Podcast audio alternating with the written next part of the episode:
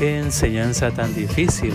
Es lo que varias de las personas que seguían a Jesús les, les hacen ese comentario. No directamente a Jesús, pero sí lanzan ese comentario. Y Jesús, conociendo a cada uno, a cada una de estas personas y sobre todo conociendo el corazón de cada una de ellas, le dice, es que no lo van a entender porque les hace falta el Espíritu Santo, que es aquel que da vida, es aquel que le da sentido, es aquel que le da la razón a cada una de las cosas que ustedes escuchan, que ustedes viven, que ustedes realmente están pasando en sus vidas.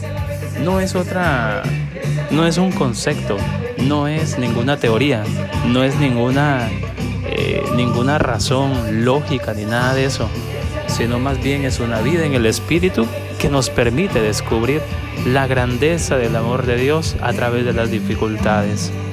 Por eso muchos de ellos no lo entendieron y decidieron irse, porque realmente no era, no era como el compromiso, no era no era esa relación directa que ellos tenían con Jesús.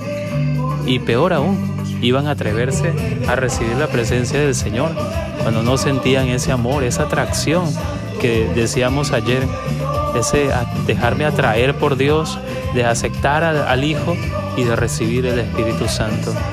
Pues yo creo que hoy en día, ante tanta situación que estamos viviendo, pues la invitación es clara, aunque no sepamos qué decir, aunque no sepamos y lo único que se nos venga a nuestra cabeza es qué difícil todo esto, pidamos Espíritu Santo.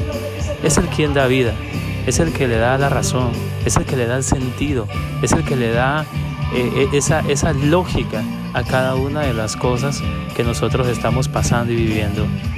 Y que podamos llenarnos de su presencia para decir como Pedro, Señor, ¿a dónde iremos si solamente tú tienes palabras de vida?